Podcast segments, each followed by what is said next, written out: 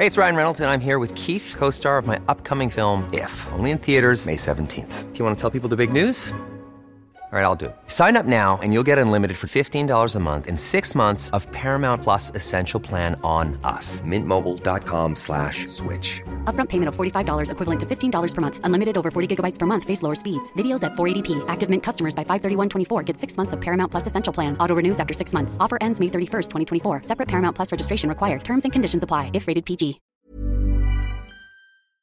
Y ahora tenemos en la línea a Larry Rubin, presidente de la Comunidad Americana en México y además representante del Partido Republicano de Estados Unidos aquí en nuestro país, mi estimado Oscar.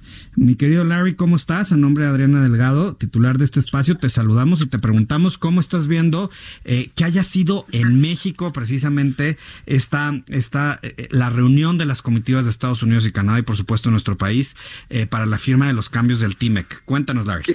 Claro, Oscar y Claudio Ibet, pues eh, qué gusto saludarlos. La verdad es, es una señal muy importante y, particularmente eh, para transmitir eh, el, vital papel que juega México en esta, en, esta negociación y, el papel que juega a fin de cuentas como, como, como socio estratégico de Estados Unidos y Canadá. Y yo creo que, que la señal se mandó, por eso vino Krista Freeland, por eso estuvo Jared Kushner, Robert Lighthizer, entre algunos uno de los tantos invitados y, creo que la señal es clara, México es necesario para esta gran eh, colaboración tripartita y definitivamente pues eh, pues eh, se, hizo en, en Palacio Nacional frente al presidente López Obrador como testigo.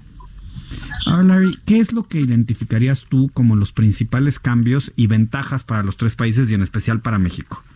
Claro, Particularmente lo que estaba buscando Estados Unidos más que Canadá, pero también se sumó Canadá, es que eh, a los temas laborales, particularmente eh, con respecto a sindicatos y, transparencia de sindicatos, eh, sí se llevaran a cabo en el, en el Telecán original, aunque estaban puestos, pues nunca se le dio seguimiento y ese es uno de los temas principales a los que a los que se pudo llegar un, un acuerdo significativo. De igual forma, el tema de las eh, de, las revisiones eh, laborales, pues ese era otro tema, ¿no? Que, que, México invitaba a que fuera un panel y parte de la discusión es que fuera en más que un panel, que fuera una revisión aleatoria, pero se decidió dejar en el panel y eso creo que le dio certidumbre también a México que, eh, que no va a ser algo unilateral este tipo de revisiones, sino que será algo bastante bien, eh, bastante bien orquestado y ese es un, uno de los cambios importantes, pero sin duda todavía tendrá que llevarse a la Cámara de Representantes, aunque creemos que, que, será manejada de la forma más expedita para su aprobación. Pues sí, así lo, así lo han dicho, ¿no? Nancy Pelosi, y digo, con excepción de el líder en el Senado, pues se ve un poco más, se retrasa un poco. Ahora, en la práctica, este tema que hablabas tú sobre las inspecciones laborales, que fue donde se atoró bastante el tema y hablábamos aquí en México de la soberanía, al final de cuentas quedó bajo esta figura de agregado laboral en la en las embajadas y que al final de cuentas pues va a ser una una continuidad de informes em, frente a frente a los frente a los a los tres países, ¿no? Y además eso pues es equitativo, es decir, México puede tener su agregado laboral en Canadá y en Estados Unidos, como cualquiera de estos dos países lo puede tener en México. ¿Cómo va a funcionar esto en la práctica? Claro que sí, bueno, parte parte de ello es que, eh, que, sea algo equitativo, que, que, sea un espejo, en pocas palabras, y definitivamente eso es lo que, eh, lo que se ha logrado en este acuerdo. Todavía falta la operatividad del mismo, y eso será lo que en las próximas semanas se va a tener que diseñar y definir para que pueda funcionar de una forma adecuada en las tres naciones, pero la idea es que sí, que todo lo que suceda o se le pida a uno de los socios comerciales también eh, sea equitativo para las otras naciones. Larry, te queremos pedir, por favor, nos permitas un momento en la línea, porque es muy importante para nosotros entender, ya se resolvió el tema político, pero ahora queremos saber cuáles son las perspectivas económicas. ¿Nos esperas después de un corte? Para Será un placer, claro que sí, Claudibet. Gracias. Estamos aquí en el dedo en la llaga. Gracias por estar con nosotros aquí en el dedo en la llaga, a nombre de nuestra titular Adriana Delgado Ruiz. Eh, le saluda Claudibet García y Oscar Sandoval. Estamos platicando con Larry Rubin, presidente de la comunidad americana en México y representante del Partido Republicano de Estados Unidos en México. Oscar. Eh, Larry, ¿cómo estás? Estábamos hablando con Claudio Ibet sobre mm, los impactos económicos que va a tener esto, ¿no? Es decir, antes hablábamos de que pues seguíamos con el TLC, pero ahora eh, tenemos otros aspectos como es economía digital, como es este tema laboral. ¿Por qué no nos hablas un poco de los beneficios que vamos a obtener en este sentido? Definitivamente, Oscar. Pues parte, parte de estos beneficios, como tú muy bien apuntas, tienen que ver con comercio digital, pero también eh, lo que está haciendo este tratado, y esto creo que es la maravilla de este tratado, es le está dando una fuerza al micro y pequeño empresario que antes no había tenido. Entonces, eh, a fin de cuentas, el gran motor de la economía, como todos sabemos, y el que más emplea en México, en Estados Unidos y Canadá, son los micro y pequeños empresarios. Eh, lamentablemente es uno por uno, ¿no? Y después suman miles y miles, pero ahí es donde hay grandes oportunidades para los micro y pequeños empresarios y sin duda se atienden las necesidades de las grandes empresas, pero ahora sí, el micro y pequeño empresario le va, por ejemplo, a poder vender al gobierno de Estados Unidos, un microempresario de México que tiene eh, una innovación particular, venderle al gobierno de Estados Unidos y pues eso le va Es decir, antes no podíamos hacer eso. O sea, podíamos vender a Estados Unidos, pero no al gobierno de Estados Unidos. Exactamente, no se podía transaccionar con el gobierno de una u otra nación. Entonces, ahora lo que hace el tratado es le da, le da eh, pues ese papel de eh, preferencia al pequeño y mediano empresario, justo como lo que hace en Estados Unidos, donde el 20% de las compras gubernamentales tienen que venir de una minoría, ¿no? llámese eh, de un, de un eh, de, una, de, una, empresa, de una, mujer o de, ¿no? de tantas minorías que existen en Estados Unidos, un hispano, etcétera, etcétera. Pero a ver, ¿entraríamos nosotros como parte de ese 20% de las minorías, por llamarlo de alguna forma, o es algún otro ese Es otro programa, e, ese es otro programa, Oscar, totalmente diferente.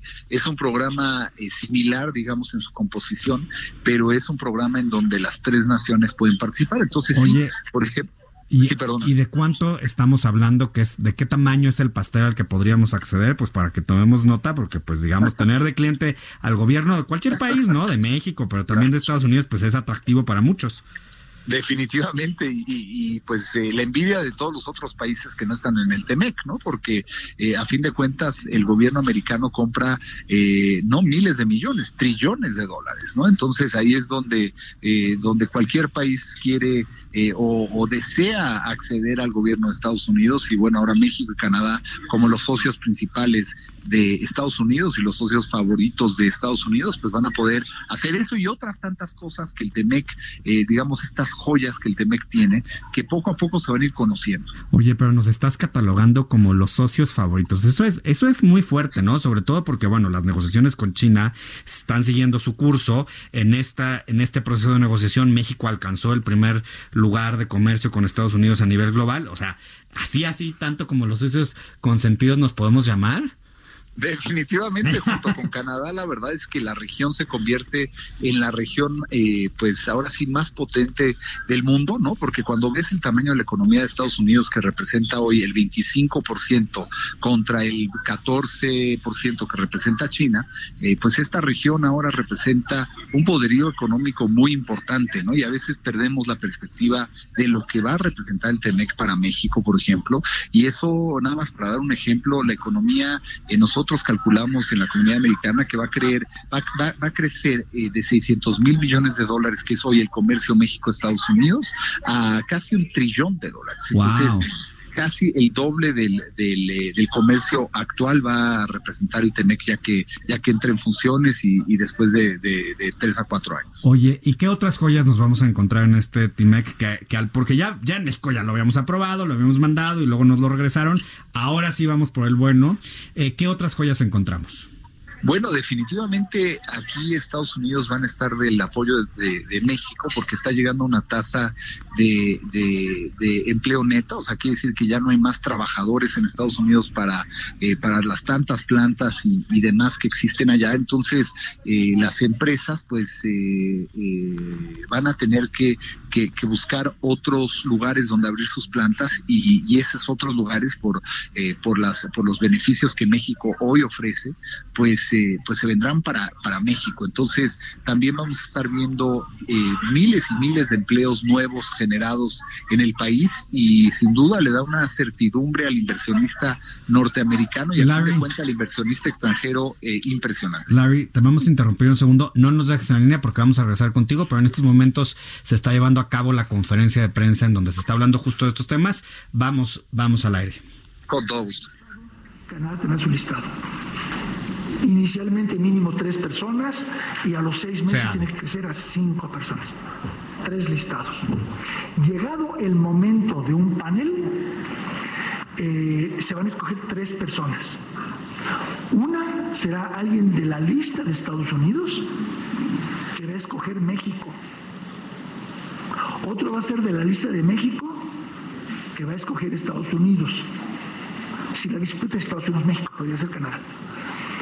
Y el tercero es en común acuerdo de las dos autoridades una tercera persona que no sea ni estadounidense ni mexicano. Un tercero. A lo mejor es un canadiense, a lo mejor es un alemán, alguien de la OIT. Nosotros en México tenemos mucha inclinación a usar la OIT, entonces tenemos todo el derecho. Entonces, y ese panel va a ver las cosas, ¿sí? va a fallar. Entonces, ¿esos son inspectores? Pues por supuesto que no.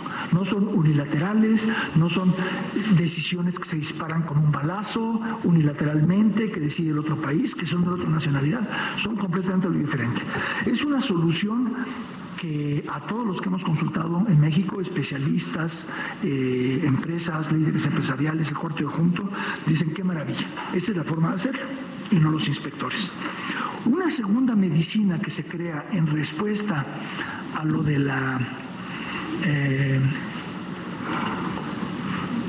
cumplimiento, ¿no? las preocupaciones de cumplimiento de los, de los demócratas en Estados Unidos, va a cumplir México. Bueno, pues qué bueno que se preocuparon. La segunda cosa que se crea o que se corrige es oro molido para México. Es algo que llevamos 26 años buscando, dándole la mayor prioridad y que no se ha logrado. En el Telecán no se logró. Y en esta negociación tampoco se logró hace un año. Y ahora sí va a salir. Y es que para un panel normal, no para votación, sino por ejemplo para una acusación de discriminación o para otros temas. Vámonos hasta la Cancillería donde está el reportero eh, del Heraldo Radio, Paris Alejandro, y nos tiene un reporte precisamente de lo que está sucediendo para regresar precisamente a platicar con Larry Rubin sobre todo lo que está sucediendo en estos momentos que se está haciendo historia. Hola amigos de Heraldo Radio, demostramos aquí en la conferencia de prensa que está ofreciendo el subsecretario para América del Norte, que y el canciller Marcelo En estas primeras palabras que acaban de iniciar con motivo de la conferencia, están hablando de cuál fue la principal dificultad para eh, aprobar este, este acuerdo con el Estamos teniendo... la, última, la, última etapa se habló mucho del tema laboral. Querido París, eh, estamos teniendo un problema de comunicación y no te escuchamos bien. Vamos a retomar la comunicación contigo y regresamos. En este momento se está sucediendo eh, la conferencia de prensa en la Cancillería sobre los cambios que tiene el TIMEC. Larry, tu opinión de lo que estábamos escuchando del subsecretario. Larry, ¿estamos contigo? Ahí estamos, ahí estamos decía Oscar, sin duda el subsecretario está apuntando eh, parte de lo que comentábamos, estos paneles y cómo van a estructurarse. Creo que es una parte vital de, haber llegado a este compromiso, es que eh, serán paneles eh, lo más neutrales posibles y esto ayudará para que, para que todos, las tres naciones, se sientan cómodas, se sientan bien representadas y que no sea injusto para ninguno de los tres países. Y el respeto a la soberanía de los tres países en el cual el presidente López Obrador ha insistido de manera importante durante todo este proceso, ¿no? Claro, definitivamente el respeto a la soberanía es crucial. Creo que a fin de cuentas en Estados Unidos se ha entendido eh, la importancia que México ha expresado con respecto a la soberanía y, y asimismo eh, se buscó en estos paneles que, eh, que el tema de soberanía fuera bien bien y adecuadamente manejado. Sí, claro, Larry. Y yo creo que esto eh, sienta precedentes muy importantes, no solamente para la relación comercial, sino también para la relación amistosa y política que tenemos en los tres países. Y esto seguramente va a, hay una frase del presidente López Obrador que llama particularmente mi atención durante su discurso el día de hoy, y es el énfasis que pone en cooperación para el desarrollo y enfrentar de mejor manera los problemas sociales como el fenómeno migratorio. Sí, es, eso yo creo que es parte vital y por eso se ha ganado el presidente López Obrador eh, pues todo el respeto y, el, y la admiración del presidente Trump y es, es porque han trabajado juntos con respecto al tema migratorio que, que, verdaderamente así nunca había trabajado México con Estados Unidos y hoy vemos esa cooperación, eh, una cooperación vital para Estados Unidos en donde Estados Unidos puede eh, trabajar junto con México en resolver estos temas tan importantes como es migración o llámese inseguridad, el crimen organizado, entre tantos otros que aquejan no nada más a México, sino a toda la región. Larry, pues a nombre de Adriana Delgado, titular de este espacio, te agradecemos muchísimo por habernos acompañado, sobre todo en estos momentos en los que, en los que se está marcando un antes y un después en la relación con nuestros vecinos del norte. Él es Larry Rubin y él es presidente de la comunidad americana en México y representante del Partido Republicano de Estados Unidos en México. Te mandamos un afectuoso saludo, Larry. igualmente, gracias, Oscar. Gracias, Claudia. Buenos días. Hey, it's Paige DeSorbo from Giggly Squad. High quality fashion without the price tag. Say hello to Quince. I'm snagging high-end essentials like cozy cashmere sweaters, sleek leather jackets, fine jewelry, and so much more. With Quince being 50 to 80% less than similar brands.